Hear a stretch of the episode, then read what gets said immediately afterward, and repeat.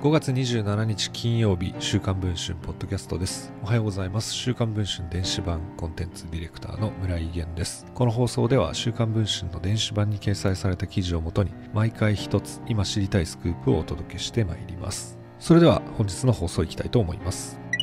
全日空の社員がパイロットの教証やボーイング777の社外費資料など多くの社内備品を持ち出しフリマサイトメルカリで売却し多額の利益を得ていたことが週刊文春の取材で分かりました発覚の契機は航空マニアには垂涎物の品々が異様なハイペースでメルカリに出品されていることに航空グッズ収集家の A 氏が気づいたことでした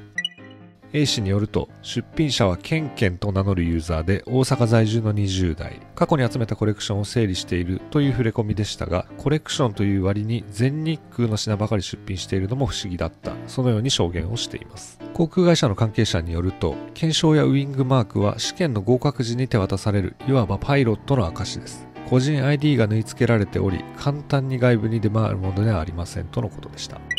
ケンケンのメルカリへの出品は昨年頃から重ねられ、その数は100点以上、売却額は合計200万円以上になっています。それだけではありません。A 氏によると、ボーイング777の飛行機運用規定という全日空の社外費文書までが6万円で出品されていたといいます。しかも再入荷と書いており、以前も売っていたことを伺わせていたといいます。以前、ケンケンと取引をした別の収集家は、すでにボーイング787の同規定を入手していたといいます。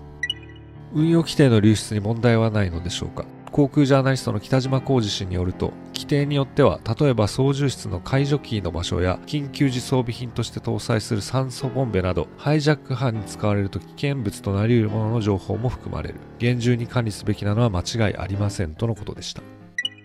一体ケンケンとは何者なのでしょうか？週刊文春が取材を進めると一人の全日空社員の名前が浮上してきました。このケンケンは子供の頃からパイロットが夢で当初は候補生として全日空に入社。しかし緊急時の操縦技能等でつまずき失格して夢はついえました。その後子会社に出向しているといいます。この X に電話をかけ、メルカリで備品を売っているのはあなたですかと聞いたところ、メルカリをやったことはありません。そのように否定をしました。しかし、この X 氏はこの直撃取材を受けた後、欠勤状態になったといいます。会社から警察に捜索願いも出されその後自ら会社に出てきて自らの過ちを認め4月に懲戒解雇されたそうです。現在配信中の週刊文春の電子版では週刊文春の記者が X 氏を特定した経緯やネット上に残された X 氏と客とのやり取りなども詳しく報じています。ご関心がある方はそちらの方もぜひチェックをしていただければと思います。それでは本日の週刊文春ポッドキャストはこの辺りで終わりたいと思います。